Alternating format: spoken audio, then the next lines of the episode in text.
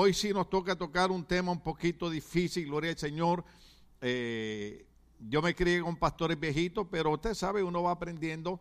Y recuerde que eh, siempre he dicho que el mensaje nunca para herir, nunca es para lastimar, nunca es para ofender, nunca es para hacer sentir mal a nadie, pero es para despertarlo, motivarlo y empujarlo a que siga para adelante. Lamentablemente en ese buen intento y en ese buen deseo mucha gente a veces se hiere, se lastima, ¿verdad? Estaba yo leyendo ayer en Puerto Rico hay un programa y había uno de los que conduce este programa que supuestamente iba a estar en el concurso de Miss Universe Puerto Rico. Eh, la competencia esta de Miss Universo, ¿verdad? Yo voy a mandar cuatro o cinco hermanas de aquí, alabado sea el Señor, ya son también Miss Universo. Y él bromeando, él bromeando y a veces y a veces nosotros también a veces hasta predicando a veces decimos algo que la gente se ríe pero no lo, no lo hacemos con maldad ¿no? sino con, compañerismo. Y él en una broma él dijo bueno las feas las deben de sacar de, de ahí y él era uno de los que iba a estar dirigiendo en el programa de Miss Universe. Y lo sacaron. Entonces otra de las persona, una mujer que trabaja con él en el programa, dice, todo el mundo sabe que nosotros en este programa para animar, dije animar, ya pronunció la R, no dije animal, eh, hacemos chistes y decimos cosas y dice, pero qué triste que estamos en una cultura donde la gente de cualquier cosa se ofende. Y es verdad.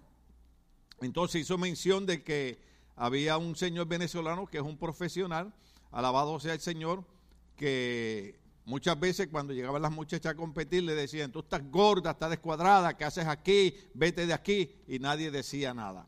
Pero el punto es este, estamos en una época que la gente de cualquier cosa se ofende.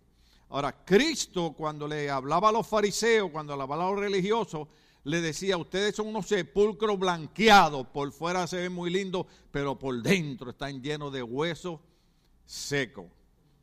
La idea cuando venimos a la iglesia es fortalecernos, capacitarnos, agarrar un segundo aire, como decimos en mi país, agarrar fuerza, agarrar motivación, levantar nuestra fe y seguir hacia adelante. Amén.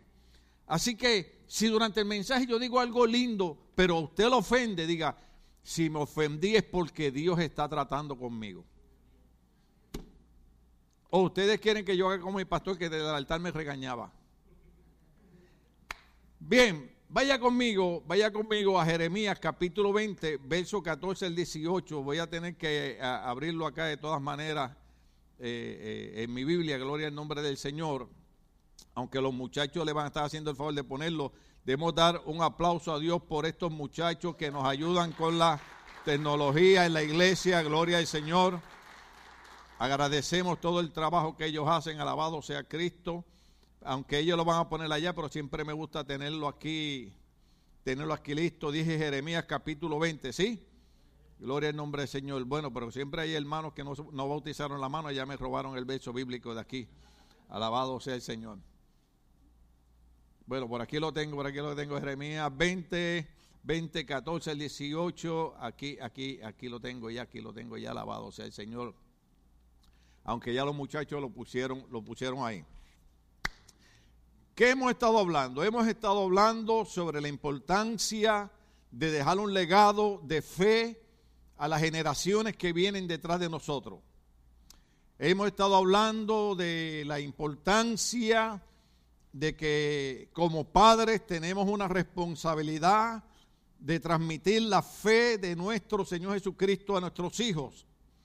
Una de las cosas que estamos enfrentando es que eh, en la encuesta que se hizo cuando yo empecé el programa, y todavía tengo las fotos ahí, descubrimos que eh, la cultura actual, que es lo que se llaman cancel culture, o sea, eh, todo lo que es bueno hay que cancelarlo. Entonces ellos encuentran que el patriotismo no, no es tan importante, un 3% de 100 personas, un 3% creen que, es importante ir a una iglesia. Así que si usted está aquí hoy, dése un aplauso a usted mismo. Alabado sea el Señor, aleluya, gloria a Dios para siempre. Eh, Ministerio Logo todavía sigue en pie, alabado sea el Señor. Y entonces, pues, eh, eh, la idea del mensaje entre todas las cosas que dijimos, era tratar de mantener en usted la fe viva, la fe activa. Eh, cantaba el hermano Noel Sierra en una ocasión aquí de que el cántico de Moisés, Señor, ese fuego en el altar, ¿cómo lo mantengo ardiendo? Y el corito dice, echándole fuego, echándole leña.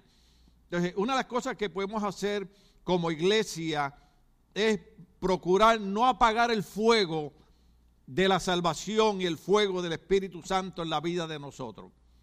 El Espíritu Santo se manifiesta de muchas maneras, pero la manera más bella que el Espíritu Santo se manifiesta es cuando una persona se aparta de la vida del pecado y comienza a vivir una vida correcta delante del Señor.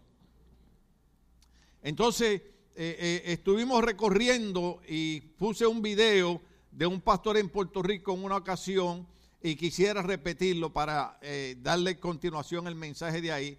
Es un pastor que no le cae bien a todo el mundo. Bueno, los pastores no somos moneditas de oro para gustarle a todo el mundo.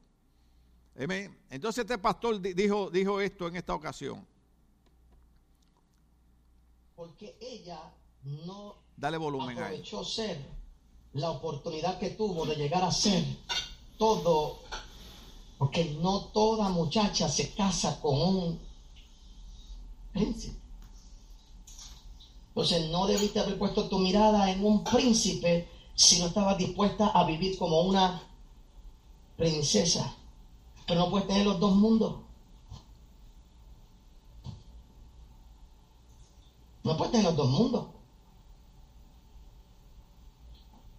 Tú no me puedes decir que tú vas a vivir como cristiano y vivir como un plebeyo, sometido al pecado, sometido al mundo, sometido a los pensamientos. No me puedes decir eso. Ese es el problema de la iglesia en el día de hoy que queremos hacer los cristianos tan gente, queremos hacerlos tan sensibles, queremos hacer la cristiandad tan apetecible, que lo que hacemos es que bajamos el estándar, bajamos nuestra manera de vivir para que más gente entre. Pero no funciona así. Entonces tú no te puedes, tú no puedes querer los privilegios de un nivel y comportarte como cualquiera. O renuncias al principado, al ser príncipe, para vivir como cualquier otra persona en común, lo cual no es nada malo, pero tienes que saber las consecuencias. No tienes acceso a la cuenta de príncipe, no tienes los privilegios de la cuenta de príncipe, no tienes... Lo cual me trae a mí, como yo sé que ustedes son tan inteligentes, me van a citar Hebreos 11. Si usted pudo escuchar, eh, a mí lo que me llama la atención es que esto es un pastor joven, un pastor un poquito más moderno, ¿verdad? Un pastor que no es extremista en ninguna de las dos áreas, ¿no? Tiene un estilo más o menos parecido al de nosotros. Pero una de las cosas que él explica es que el problema es que en la actualidad el cristiano ha bajado tanto sus niveles de exigencia, de servicio a Dios, con tal de tener tanta gente en las iglesias que han hecho el Evangelio como cualquier otra cosa. Entonces, una de las cosas eh, eh, importantes que yo quería tocar es que es la foto que puse de lo que pasó el 6 de octubre con William Tyndale. William Tyndale fue un hombre que tradujo la Biblia al inglés y que naturalmente el día 6 de octubre él fue eh, sacrificado por haber traducido la Biblia. O sea, que quiero hablar? Que hubieron hombres que a través de la historia pagaron con su propia vida el único deseo de que la palabra de Dios, como dijo el apóstol Pablo cuando pidió la oración, dijo, oren por mí para que la palabra de Dios corra y sea glorificada. Hubieron hombres a través de la historia que prefirieron morir antes que negar a Cristo y dieron su vida para que usted y yo hoy pudiésemos disfrutar de vida eterna, pudiésemos disfrutar de salvación. Yo no creo que la gente todavía comprenda la importancia de lo que es el Evangelio de Cristo, la importancia y la necesidad de lo que es una iglesia. Posiblemente la juventud eh, eh, invadida por la metodología y las mentalidades eh, sucias y asquerosas de montones de políticos, como por ejemplo, tal vez usted no lo sabe, pero nosotros tenemos lo que se llama un, fiscal, un district attorney en Estados Unidos, que tan pronto entró ha creado un, montón de problemas a la sociedad y a la policía, porque lo que antes eran casos por los cuales se arrestaban una persona o se mentía preso, ahora lo han bajado y hay montones de personas que violan la ley y los policías ya no los pueden arrestar, en los cuales usted y yo corremos peligro, porque por ejemplo, personas que están manejando en drogada, un policía los detiene, ya eso no es un caso como era antes, sin embargo pueden matar a una familia completa en un accidente de tráfico. Entonces, estamos viviendo ante una situación que eh, lamentablemente eh, yo tengo que hablarle a la juventud también. La juventud tiene que entender que el Evangelio de Cristo no es una religión, no es una prohibición, no es un extremismo, es un camino de salvación. Yo cada vez que hablo de estas cosas pienso cuando voy a los centros donde compro mis vitaminas, es un centro de tratamiento de cáncer y yo voy allí y me recordaba de la muchachita aquella oriental que estaba allí con cáncer y tenía un suero puesto de quimioterapia y iba para el baño y se desmayó y cayó al baño porque el cáncer debilitó su cuerpo, pero sin embargo lo que me llama la atención es que cuando un médico le dice a una persona, tienes un cáncer, tienes que darte este tratamiento, el tratamiento va a ser difícil, va a ser duro, vas a sufrir, pero lo más seguro es 90% que tú logres vencer ese cáncer. Pues déjeme decirle algo, la palabra del Señor o los buenos predicadores compararon al pecado con un cáncer. El cáncer come, el cáncer destruye, el cáncer mata, el pecado come, el, que, el pecado destruye. Entonces, la idea de predicar el Evangelio no es hacerle la vida imposible a la gente. La idea de predicar el Evangelio no es tratar de llenar la, la iglesia de gente. Yo no quiero llenar la iglesia de gente. Yo quiero llenar la iglesia de gente arrepentidas, convertidas, transformadas y llenas del Espíritu Santo de Dios. Entonces, lo que a mí me llama la atención es que cuando una persona, un médico le dice, tiene una enfermedad y tiene que estar cuatro horas sentadas en una silla con un suero recibiendo una quimioterapia, ellos no tienen problema con eso. Sin embargo, oiga esto, estamos tratando de extender nuestra vida física cuatro o cinco años más, pero de todas maneras nos vamos a morir. Pero en Cristo, el Evangelio, el suero que Cristo nos pone es la sangre derramada en la cruz del Calvario, que cuando muramos vamos directos para el reino de los cielos. Esa es la importancia de la iglesia, esa es la importancia de nosotros entender que Cristo no es una religión, que aunque han habido hombres que han tratado de transformar esto en una religión, pero Jesucristo no es una religión, Jesucristo es el único camino de salvación hacia el Padre. Yo sé que eh, eh, cada iglesia eh, predica diferente, cada iglesia tiene una metodología diferente. Yo respeto el sistema de cada uno de ellos, hermano, pero lamentablemente alguien tiene que predicar la verdad. El problema es que predicar la verdad tiene un precio muy, muy, muy alto. Hay otra foto que yo puse ahí, creo que voy a poner la de Tyndale ahora. Gloria al nombre del Señor. Este William Tyndale, un hombre que inspirado durante la reforma de Martín Lutero, que se celebra el 31 de octubre, el 6 de octubre fue quemado en una hoguera. ¿Sabe por qué fue quemado en una hoguera? Por traducir la Biblia del idioma original al inglés para que hoy en día nosotros tengamos Biblia y dice el comentarista, y sin embargo mucha gente ni siquiera lee la Biblia.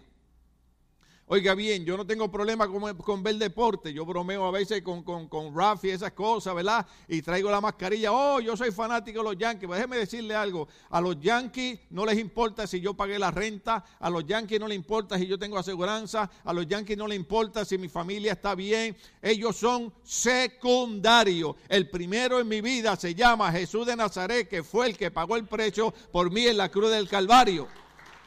Usted puede tener su equipo de pelota, usted puede tener su equipo de fútbol soccer, usted puede tener su equipo de baloncesto, pero eso no puede ocupar el lugar de Dios. Porque el único que va a hacer algo por cada uno de nosotros, cuando nosotros estemos tirados en una cama, cuando nosotros tenemos un problema, cuando nosotros tenemos una necesidad, el que va a hacer algo es aquel que dice, clama a mí, clama a mí, clama a mí, y yo te responderé y te enseñaré cosas ocultas y profundas que tú no conoces. En el momento de la necesidad, en el momento del dolor, en el momento de la angustia, hay solamente uno que pudo escuchar aquel momento cuando el salmista decía, alzaré mis ojos a los montes ¿De dónde vendrá mi socorro? Ah, ya sé, mi socorro viene de Jehová que hizo los cielos y que hizo la tierra.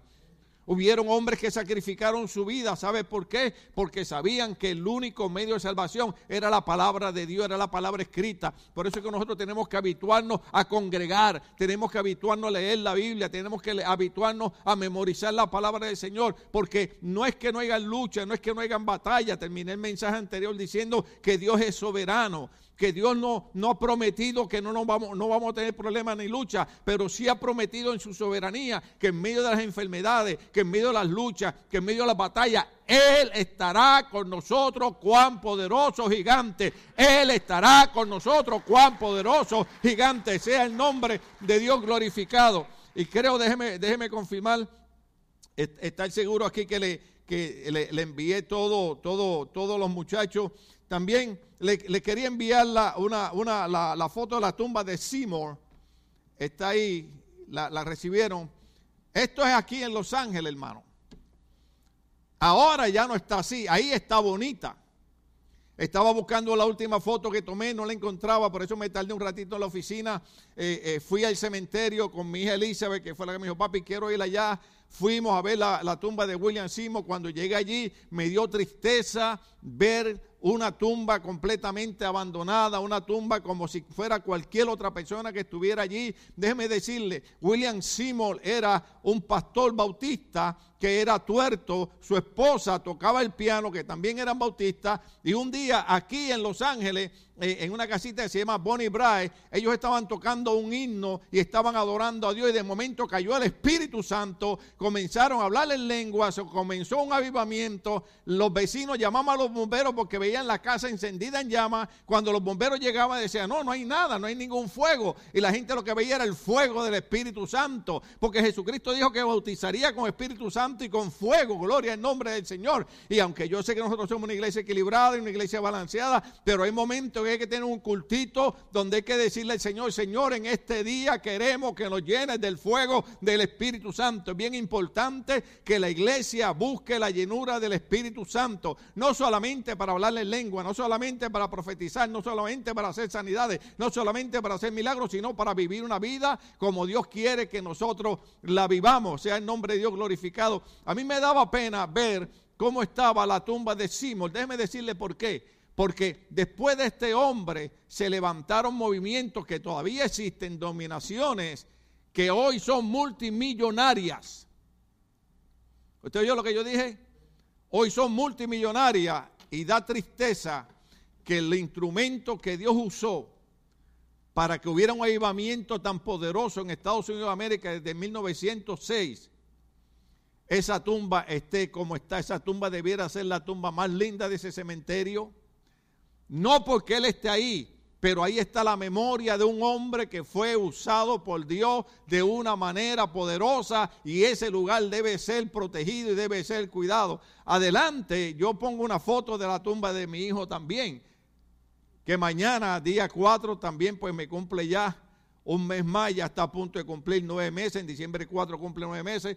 Ahí está, si usted ve la tumba de mi hijo atrás, usted puede ver la gramita al lado, usted puede ver la placa limpiecita, usted puede ver las flores, ¿Usted sabe por qué? No porque mi hijo está ahí, mi hijo está con el reino, en el reino del Señor, pero ahí está la memoria de un ser querido. Cuando usted va a un cementerio a visitar a su mamá, a su papá, a su abuelo, a su hijo, usted no está idolatrando a la persona que está ahí. Usted lo que está es honrando la memoria de una madre, de un padre, de un hermano, de un tío, de un primo y especialmente de, un hijo. Entonces estamos viendo cómo, cómo el movimiento cristiano se va olvidando de aquellos hombres que un día dieron su vida en sacrificio para que usted y yo hoy recibiésemos el Evangelio de Cristo.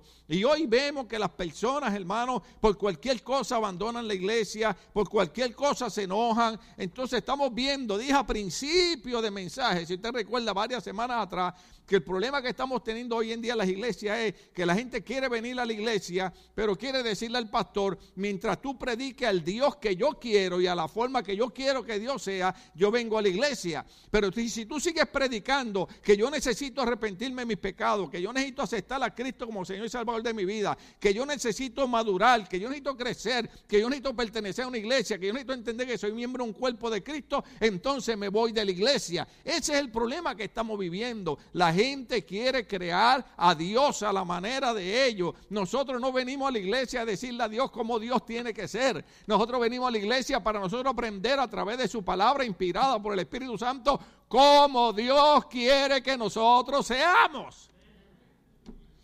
Estaba chequeando, ¿verdad? Un tema que también estoy preparando sobre matrimonio muy, muy, muy bonito y digo, ah, caray, esto sí va a ser problemático.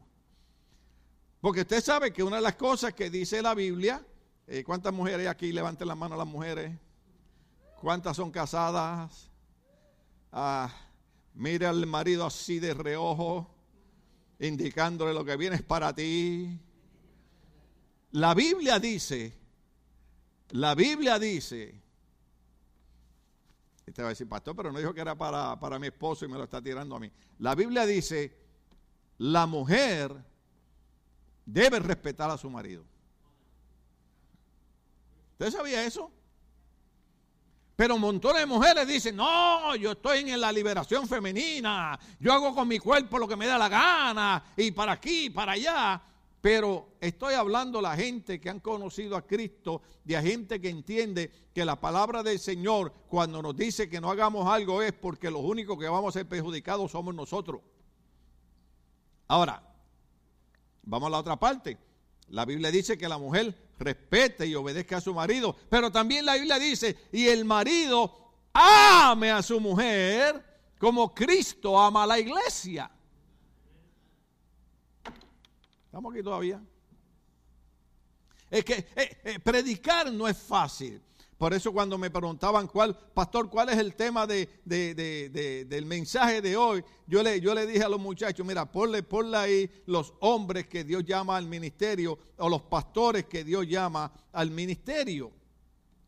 Porque no es fácil cuando nosotros hablamos de pastores que Dios llama al ministerio, la responsabilidad que Dios pone sobre cada uno de ellos. Entonces, uno de estos hombres que fue usado por Dios para, para dejar un legado de fe, para influenciar a una cultura que venía detrás de él, para que no desmayaran, para que siguieran hacia adelante. Y yo quiero decirle que no solamente William Tyndale, muchos hombres, incluyendo todos los apóstoles, excepto Juan el Bautista, murieron siendo crucificados. Santiago murió quemado en una olla de aceite hirviendo.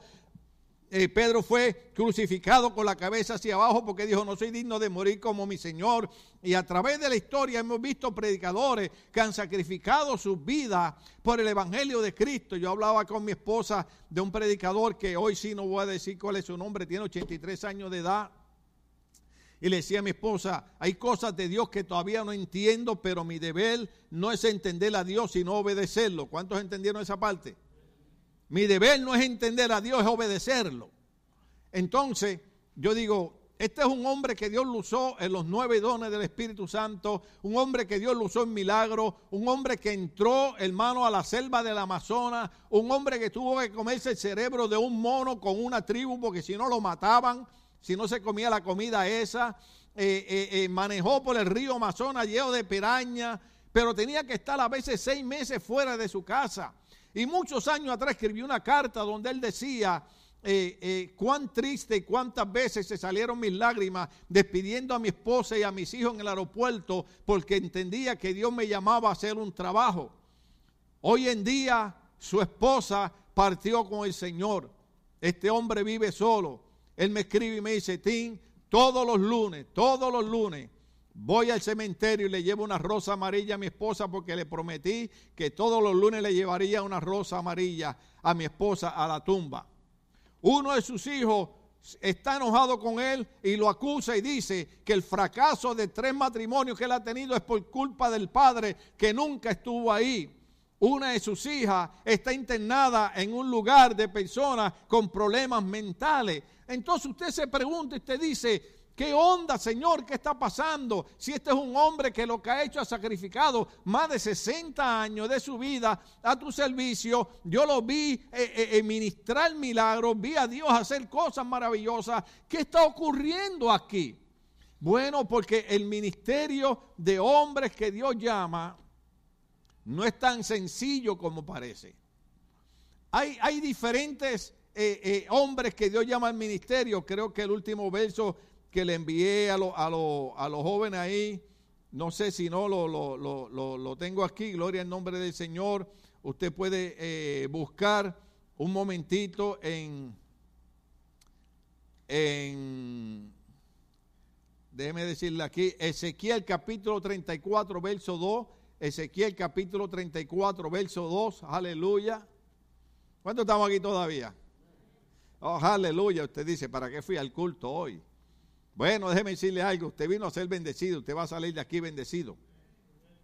Tenemos una problemática, decía el pastor que puse anteriormente, que las iglesias y los pastores han bajado tanto la guardia que han dejado de predicar el Evangelio santo y puro de Cristo con tal de tener las iglesias llenas de gente. Y gloria a Dios, qué lindo tener una iglesia de 3 mil, 4 mil, 5 mil personas, pero qué pena que de 3 mil, 4 mil, 5 mil personas solamente 5 estén dispuestas a servirle a Cristo hasta que el Señor los llame a su presencia. ¿Cuánto estamos aquí todavía? Entonces, una de las cosas que Dios habla es, a través del profeta Ezequiel, hijo de hombre, profetiza contra los pastores de Israel. ¿Contra quiénes? Contra los pastores de Israel, profetiza y adviértele, le dice que qué? Adviértele que así dice el Señor omnipotente. Ay de ustedes, pastores de Israel, que tan solo se cuidan a sí mismos.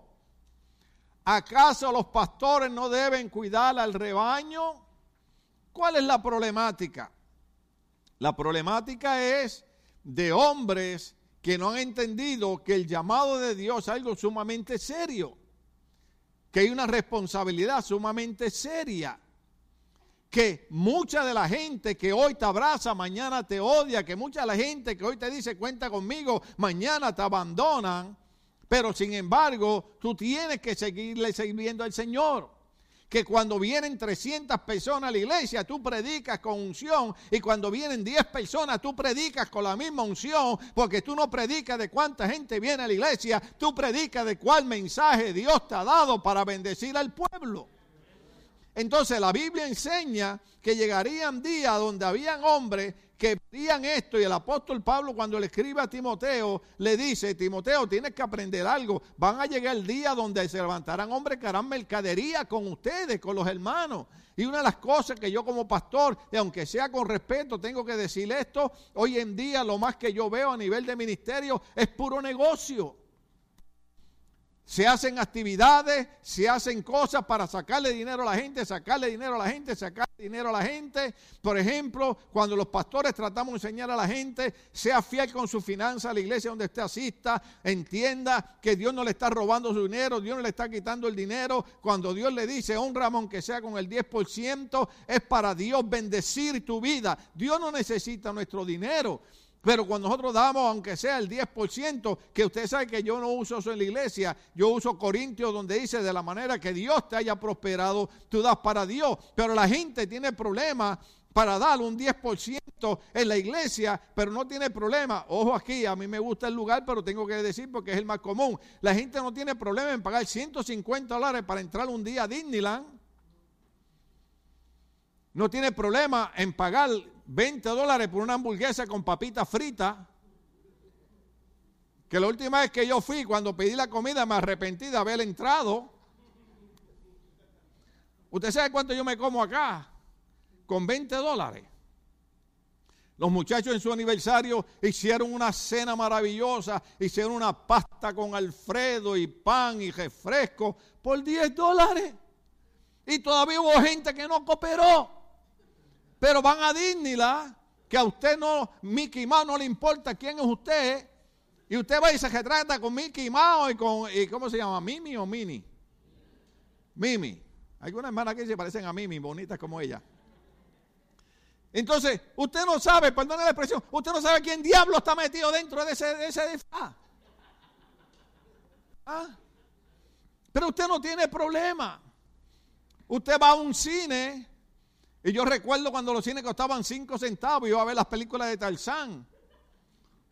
Y un día fui a Hollywood y descubrí que todas las películas de Tarzán las hacían en un pedacito de tierra con una palma. Y esa era la selva de Tarzán. Y Tarzán era como el santo, porque yo, yo a mí todavía me gustan las películas del santo cuando pelea con, con las momias de Guanajuato y todas esas cosas. Y, y no, los otros días estaba viendo una del santo, de verdad. Y salió, le digo, oye, pero ¿cuántas veces van a dar esa película? Yo la he visto ya como 60 veces. El santo, el mascarado de plata con la momia de Guanajuato. Y dije, mira, esa es la hermana fulana. Alabado sea el Señor. Pero entonces, no tenemos problema con gastar nuestro dinero, dice la Biblia en el libro de Santiago, no gaste tu dinero en las cosas que perecen, sino en las cosas que edifican, en las cosas que producen. No es que usted no se dé un gusto en ir a un lugar de recreación, nosotros no somos locos, ni exagerados, ni fanáticos, ni extremistas, pero cada cosa va en su lugar. Si nosotros no aprendemos a poner a Dios primero en nuestras vidas, después no estemos peleando. Hay gente, por ejemplo, no viene a la iglesia, pero cuando tiene un problema quiere que nosotros paremos todo el cielo, todos los programas, para que le ayudemos y atendamos su problema. ¿Cuánto estamos aquí? Después hay gente que quieren que Dios los ayude y Dios le dice, ¿quién tú eres? Yo nunca te he visto en la iglesia, nunca te he visto levantar las manos y adorar mi nombre. Nunca te he visto ayudarla económicamente a la iglesia. Nunca te he visto esforzarte ni sacrificarte. Y déjeme decirle algo. Un día, cuando menos pensemos, vamos a estar tirados en una cama y el único que va a poder hacer algo por nosotros se llama Dios. Hay doctores que se lo dicen a la gente de verdad. Hay doctores que le dicen, ¿usted es religioso? Sí, pues pídele a Dios que te ayude porque ya nosotros llegamos donde pudimos llegar. Y hemos visto a gente, gente al borde de la muerte. A nosotros nos llamaron, fuimos a orar por un hermano, muriéndose, sin oxígeno. Le dijeron, llamen al cura. La esposa dijo, no, él va a una iglesia cristiana, pues llama al reverendo. Y que venga para acá. Fuimos para allá. Lo tenían amarrado el doctor dice, le quedan como dos horas de vida. Y nosotros, como no somos sanadores, lo que hicimos fue decir, Señor, tu palabra dice, si alguno está enfermo, un jalón con aceite y la oración de fe sanará al enfermo, nosotros vamos a hacer lo que tú dices. Oramos por él, casi ocho años después el hermano sigue vivo, alabando y glorificando el nombre del Señor. Pero el único que pudo hacer algo por él fue el Señor.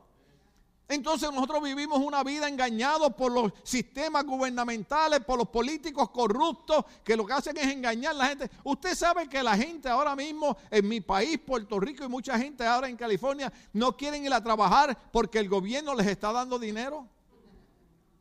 ¿Usted sabía eso? ¿Cuántos sabían eso? ¿Usted sabe cuál es el problema de eso?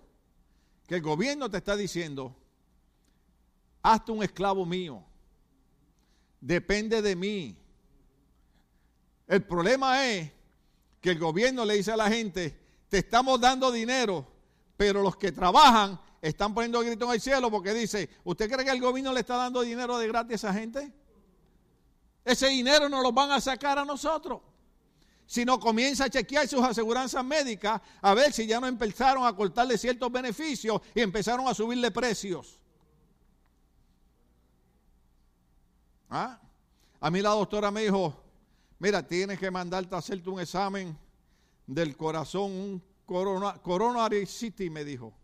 Así, ah, porque, porque te lo dicen bien lindo en inglés.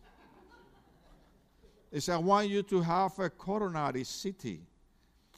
Entonces le digo, óyeme, coronary city es un examen del corazón. Entonces, la mente de uno que lo dice, doctora, dígame la verdad, ¿me estoy muriendo o qué? ¿Cómo está mi corazón? Entonces llamo, hago la cita. Gracias a Dios yo tengo aseguranza médica. Entonces me llaman ayer y me dice el muchacho, mire, así en, en, English, para que uno no, no, no le duela mucho. Dice, Mr. Mejías, we need to remind you that this type of exam is not covered by your insurance. Este tipo de examen no está cubierto por su aseguranza. Le digo, ¿cuántos de ustedes han puesto el grito en el cielo alguna vez? Y yo le digo, uh, excuse me, eh, el inglés africano se me mejora cuando tiene que ver con dinero. Le digo, excuse me, can you, can, can you slow down and repeat what you just told me? Well, Mr. Mejias, your insurance do not cover this test. Le digo, why? Me say, well, Mr. Mejia, because of the situation that's going on with all the insurance and the government, the government is being cutting benefit from here and here to cover the benefit of the people. ¿Estamos aquí? Pero el gobierno te engaña y te dice, primero, tú no necesitas a Dios, porque nosotros estamos aquí por ti. Nosotros no le importamos al gobierno. ¿Usted ha ido a alguna oficina a reclamar alguna ayuda? Usted ve en la televisión, tiene un problema, vaya a, este, a esta oficina, llame este número. Cuando usted llama ese número, no contestan o lo tienen una hora esperando o dice llame mañana y usted está un mes tratando de que le den la ayuda que supuestamente existe. Déjame decirte, nuestra única verdadera ayuda, y esto no es broma, nuestra única verdadera ayuda se llama Dios. Porque cuando el hombre no puede hacer nada, cuando tú no tienes aseguranza, cuando tú tienes una enfermedad terminal, tú puedes decirle a Dios, ten misericordia de mí, levántame de esta condición. Aquel, aquel, hombre, aquel hombre soldado fue donde Jesús. Un hombre soldado. Tenía buena posición, tenía dinero. Y fue y dijo, tengo mi siervo gravemente enfermo. Y necesito que me lo sanes. Y Jesús le dijo, voy a ir y lo voy a sanar. ¿Sabe lo que dice la Biblia, hermano? ¿Cuántos están aquí? Que Jesús le dijo, yo iré y lo sanaré. Pero aquel hombre que su título era un centurión, usted sabe, lo hemos repetido varias veces, era un hombre que tenía más de dos mil soldados a su encargo, y dijo, párate un momento ahí, Señor Jesús. Yo soy centurión romano, soy un hombre en autoridad, y yo sé lo que significa tener poder. Yo cuando le digo a mis soldados que hagan algo, ellos tienen que hacerlo porque yo estoy dando la orden. Tú no tienes que entrar a mi casa. Tú solamente di la palabra. Di la palabra. Di la palabra. Y mi siervo se sana porque si yo estoy en autoridad, tú estás en autoridad sobre el universo porque tú eres creador de los cielos y la tierra. Ah, déjeme decirle algo. Nosotros no le servimos a un Cristo que está crucificado en una cruz. Nosotros servimos un Cristo que se levantó victorioso al tercer día de entre los muertos. Los ángeles aparecieron y dijeron, no busques entre los muertos al que vive para siempre. Él no está muerto, Él está vivo. Él, él es nuestra fuente, hermano. Aquella mujer que dice la Biblia, oiga bien, había una mujer que dice la Biblia, literalmente la Biblia dice, había gastado todo su dinero en los médicos. Déjeme decirle despacio había gastado todo su dinero en los médicos. Y oyó de Jesús. Y dijo, yo sé que la ley prohíbe. Mm, ¿Cuánto estamos aquí? La ley prohíbe que las mujeres nos acerquemos a, a ese profeta. La ley prohíbe que las mujeres nos acerquemos y lo toquemos. Pero en esta condición que yo estoy, Casi uso una palabra mexicana, me tuve que aguantar. Ay Dios. La digo. El domingo. Mire, aquella mujer era de Sinaloa.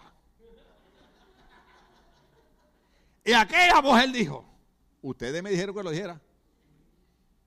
Aquella mujer dijo, yo tengo un flujo de sangre, me está matando, ningún médico ha hecho nada por mí, he gastado todo mi dinero, estoy en la pobreza, no sé qué voy a hacer, pero he escuchado de ese Jesús de Nazaret que sana al leproso, que abre los ojos al ciego, que levanta a los muertos. Si lo ha hecho con otro, lo va a hacer conmigo. Y así que aquella mujer dijo, hay una multitud que lo rodea. Yo no me le puedo acercar, pero a mí me Me.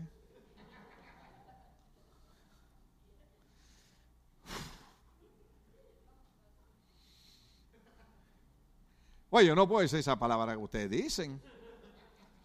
Porque para mí, eso, para mí eso no significa nada. Pero para ustedes yo no sé cuál es el nivel de potencia que tenga esa palabra. ¿Eh? Porque, por ejemplo, yo he escuchado a hermanos míos mexicanos, hermanos buenos, gente, gente muy decente, muy educada, muy de eso, y dicen, me vale madre. Ay, se me zafó, lo dije. Ay, Señor. ¿Cuánto oran por el pastor? Pues eso fue lo que dijo la mujer. Perdónenme en esto, pero la mujer dijo, a mí me vale si les gusta o no les gusta, a mí me vale si creen o no creen, pero esa es la única solución, esa es mi última esperanza, este es el hombre que hace milagro y yo voy a cruzar por entre medio de la multitud y voy a empujar ahí que haya que empujar y quítate tú para ponerme yo. Y dice la Biblia que se metió por medio de la multitud, tocó el manto del maestro y el maestro se detuvo. Y cuando el maestro se detuvo dijo, ¿quién me tocó? Y Pedro Maestro, ¿qué onda contigo? ¿Tú sabes cuánta gente te está tocando? ¿Cuántos estamos aquí? ¿Cuántos estamos aquí? Estamos aquí. Sí, sí, porque es así. ¿Sabe cuánta gente vino al culto hoy? No, no es el problema cuánta gente vino al culto hoy. Pedro tal vez le dijo al maestro, maestro, ¿sabe cuánta gente vino al culto hoy? ¿Sabe cuánta gente te está tocando? Y el maestro dijo, no, un momento, Pedro, párate ahí es que alguien me tocó con fe.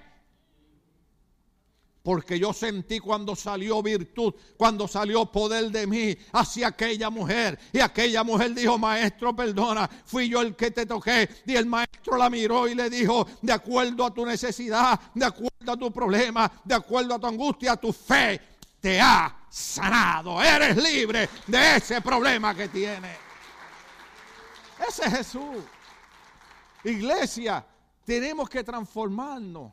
Tenemos que levantarnos, tenemos que seguir creyendo que Jesucristo es el mismo ayer, es el mismo hoy, es el mismo por todos los siglos. Yo sé que tratamos de tener cuidado y tener balance, pero Jesucristo sigue siendo el mismo, el mismo Cristo, el mismo Cristo que sanó el flujo de aquella mujer, del mismo Cristo que abrió los ojos al ciego, el mismo Cristo que limpió el leproso, el mismo Cristo que resucitó a la muchachita muerta, el mismo Cristo que caminó sobre las aguas, el mismo Cristo que cuando lo fueron a apresar, la gente cayó al piso bajo su poder y salió caminando. Ese mismo Cristo dice, yo soy el mismo ayer, soy el mismo hoy y soy el mismo por los siglos. Sigo haciendo hoy lo que hice ayer. Sea su nombre glorificado.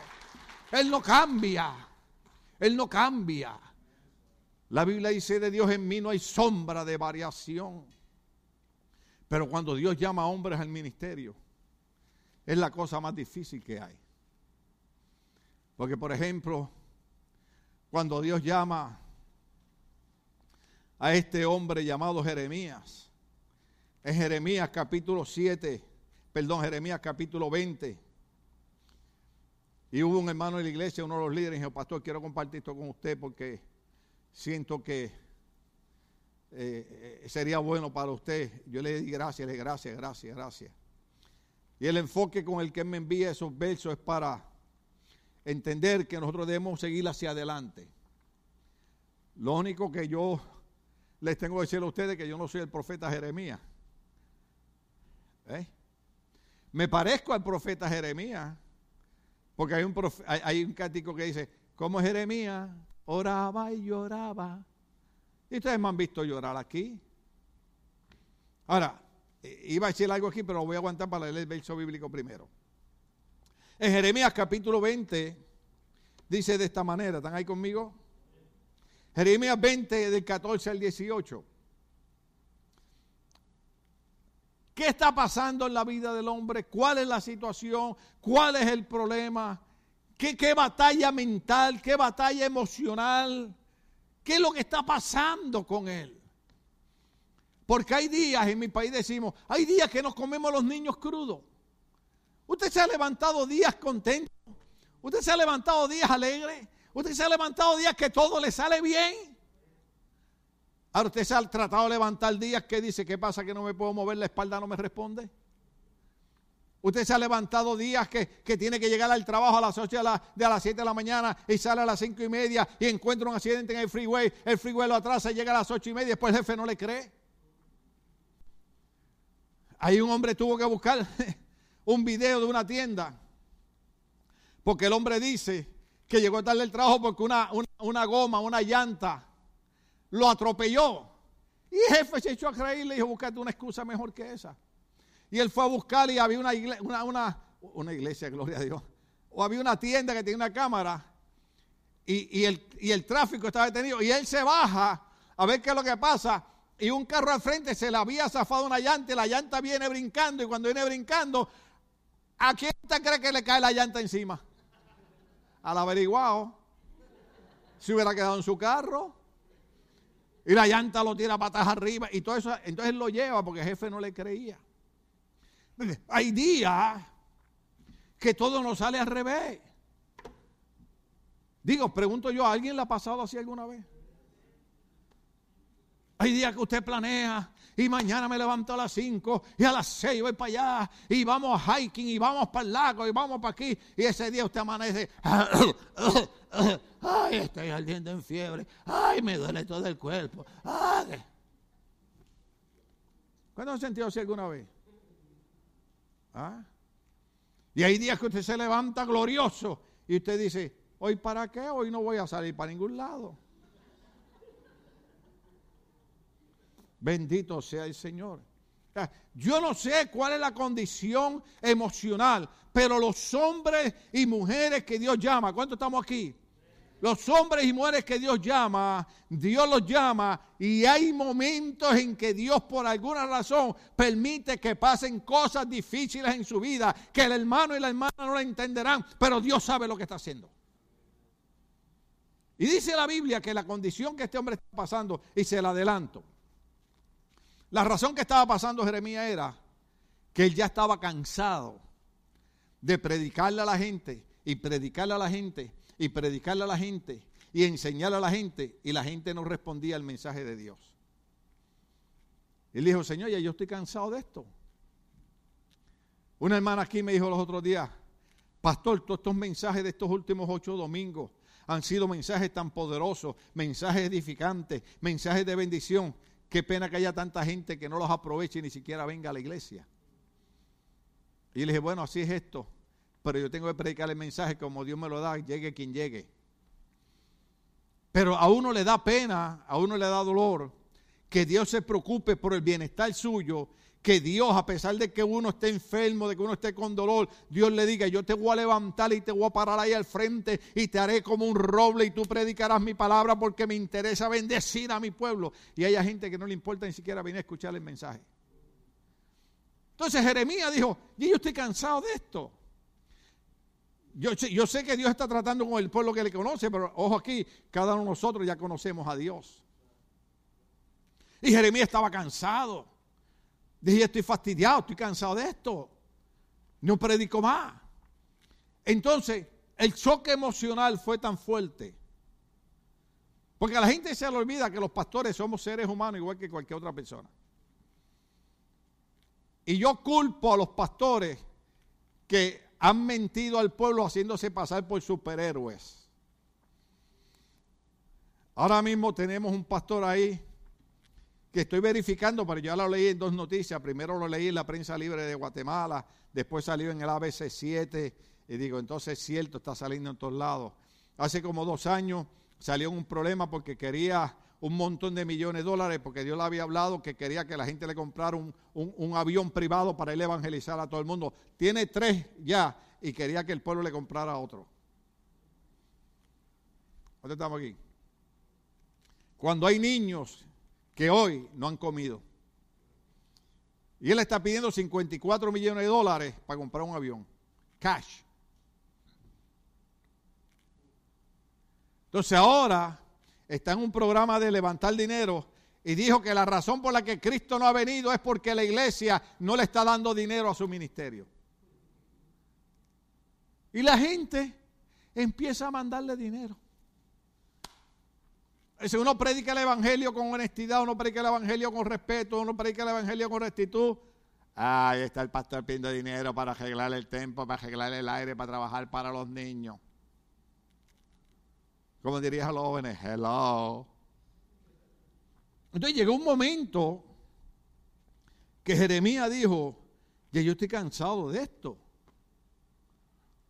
Porque nosotros somos espíritu alma y cuerpo. Y en nuestra alma están las emociones. Déjeme preguntarle algo. ¿Cuántos de ustedes alguna vez se han sentido alegres y contentos? ¿Cuántos de ustedes alguna vez se han sentido tristes? Ahí está el alma, ahí están las emociones. Cuando usted pasa el examen y, de 100 saca 99, aleluya, ¡Eh! I got 99, I got 99.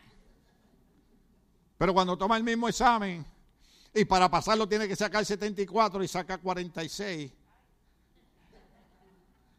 Y después le preguntan, y después se lo preguntan en inglés. Hey, how was the test, man? Oh, I had to check again because the teacher didn't show up. ¿Ah? Y por dentro nos estamos comiendo. ¿Ah? En el alma está la alegría y está la tristeza. Dios nos hizo así. Jesucristo dice dos cosas de Cristo. Lloró frente a la tumba de Lázaro. La gente decía, mira cuánto le amaba. Lloró, lloró. El verso más corto de la Biblia, Jesús lloró. Y luego cuando se estaba acercando a la cruz, dice la Biblia, mi alma está turbada, turbada, turbada hasta la muerte. Estaba turbado. Entonces uno cuando es líder de una iglesia y está triste y llora y se turba, ah, no tiene fe. Usted no tiene idea, usted no tiene idea de cuánta gente me criticaron a mí cuando yo lloraba por la muerte de mi hijo, que mañana cumple mes. Y decía, Señor, pero ¿qué es esto? Yo soy un ser humano, yo tengo alma, yo tengo emociones. Mi hijo no murió de una sobredosis de droga, mi hijo no murió asesinado por un pandillero, mi hijo murió por venir a ayudar a la iglesia. Es más, ¿ustedes quieren que yo les confiese algo? Que mi esposa todavía lucha conmigo con eso y me regaña, a veces me aconseja, y si me regaña está bien, ella puede regañar todo lo que le dé la gana, porque ella es la que me cuida. Estamos aquí. Oigan bien, esposo, si tu esposa te cuida, que te regañe todo lo que le dé la gana. Porque ella a veces se da cuenta cuando yo estoy, como llamamos en español, cuando yo estoy down y me siento culpable por la muerte de mi hijo. ¿Cuándo estamos aquí? Porque si yo no fuera el pastor de la iglesia, si yo no hubiera estado enfermo cuando él me vio tirado en aquella silla que yo no podía moverme, él no hubiera venido a la iglesia a tratar de ayudarme a arreglar el proyector que él no vino a trabajar con el proyector, él vino a trabajar con las computadoras, pero como no había nadie, él dijo, voy a aprovechar y voy a arreglar los cables del proyector, y ya ustedes saben. Y usted sabe lo que es usted escuchar, su hijo murió electrocutado. En la iglesia donde yo predico, en la iglesia donde yo estoy viendo constantemente en el lugar, la tumba donde murió mi hijo. Aquello fue un dolor, una cosa horrible, no hay cómo describirla. Entonces yo lloraba y la gente me criticaba. Por eso es que yo puse en Facebook, nadie podrá entender esto hasta que no les pase a ellos. ¿Dónde estamos aquí? ¿Eh? Nadie entiende esto hasta que no le pase a ellos. Y traté de comunicarme con, con pastores, amigos míos, con iglesias, amigas mías, y ¿sabe qué? En ninguno de ellos encontré apoyo ni encontré ayuda. Y tuve que batallar, ¿usted sabe por qué?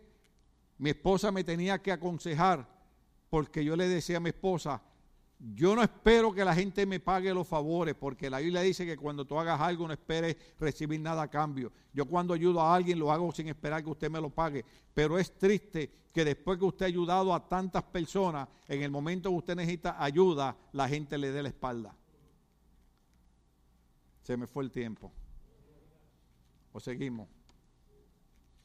¿Usted sabe lo triste que es que después que yo estuve en esa oficina aconsejando a pastores hasta las 2 de la mañana para evitar que sus matrimonios se rompieran, que sus iglesias se destruyeran, quitando el tiempo. Hermano, una vez hubo un problema con una iglesia que yo tuve que empezar a ayudarle y la oficina estaba allá, mi suegra estaba enferma eh, gravemente en Seattle, mi esposa tuvo que salir para allá y yo por ayudar a esta iglesia y ayudar a estos pastores tuve que cancelar el viaje para Seattle tres veces mientras mi suegra estaba grave en, en Seattle, Washington y mi esposa allá con mis hijas.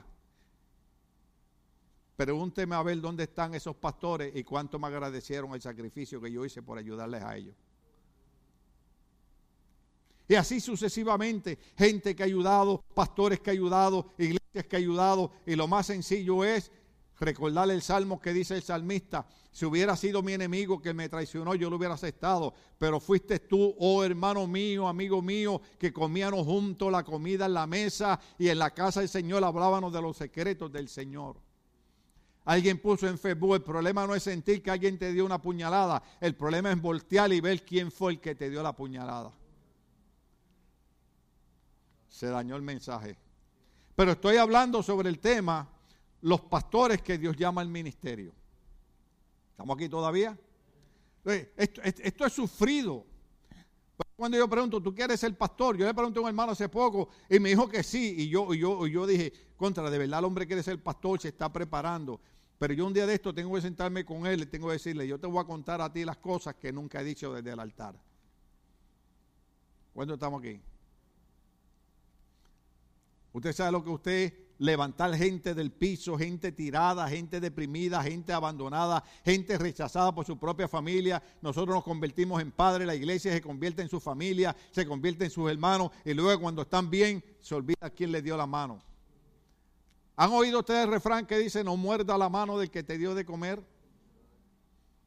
Entonces, cuando uno dice estas cosas, vuelven y critican a uno. Ah, el pastor no debió decirle esas cosas del altar. Mi responsabilidad es predicar lo que dijo Jeremías. Jeremías dijo, cansado de predicar al pueblo, cansado de que el pueblo no obedecía a Dios, cansado de que el pueblo no oía a Dios, cansado de que el pueblo no guardaba los mandamientos de Dios. Un día él dice, maldito, ¿cómo dijo?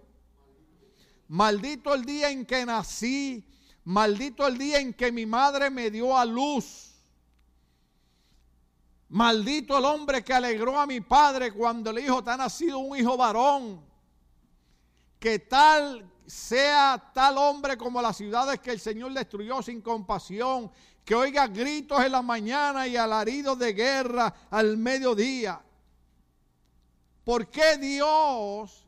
¿Están viendo la pregunta? Eh, oiga bien, déjeme ver si puedo poner esto en su mente. Yo no estoy hablando del ujiel de la iglesia. Estoy hablando de un profeta que Dios le habla y Dios se le aparece. Dios se le revela. Ezequiel veía visiones espirituales. Y este hombre, tan poderoso en el ministerio profético, emocionalmente está tan, tan en el piso que dice, ¿por qué Dios no me dejó morir en el seno de mi madre? Así ella habría sido mi tumba y yo jamás habría salido de su vientre. ¿Por qué tuve que salir del vientre solo para ver problemas y aflicción y para terminar mis días en vergüenza? Jeremías 20, 28. Les termino con esto y sigo el otro domingo si estamos con vida. No, el otro domingo vamos a hablar sobre la oración, porque el otro domingo nos van a dar un reconocimiento de Samaritan Purse. Déjeme decirle esto. Muchos años atrás yo le dije a un pastor, le dije, ¿sabes cómo mueren todos los siervos de Dios? Difamados. Un hermano que estaba en esta iglesia puso algo en Facebook, yo le puse like. Dijo, hay personas que no te hacen daño, pero envenenan la mente de otros para que ellos sean los que te hagan daño. Y así es como funcionan las cosas en la iglesia. Porque son gente cobarde, gente que no tienen valor, gente envidiosa, gente celosa. Los jóvenes están trayendo ese tema ahora sobre el celo. Entonces, ¿qué ocurre? Yo no le quiero hacer daño a José para que no sepa que fui yo, pero le voy a envenenar la mente a alguien para que ella te haga daño. Y esa experiencia nosotros la hemos tenido en esta iglesia. Yo tuve que llamar personas a la oficina y decirle, yo necesito que teológicamente y bíblicamente tú me pruebes que yo estoy equivocado. Oh, bueno, pastor, que sea mi opinión. Le dije, no, no, no, no, yo no te pedí tu opinión.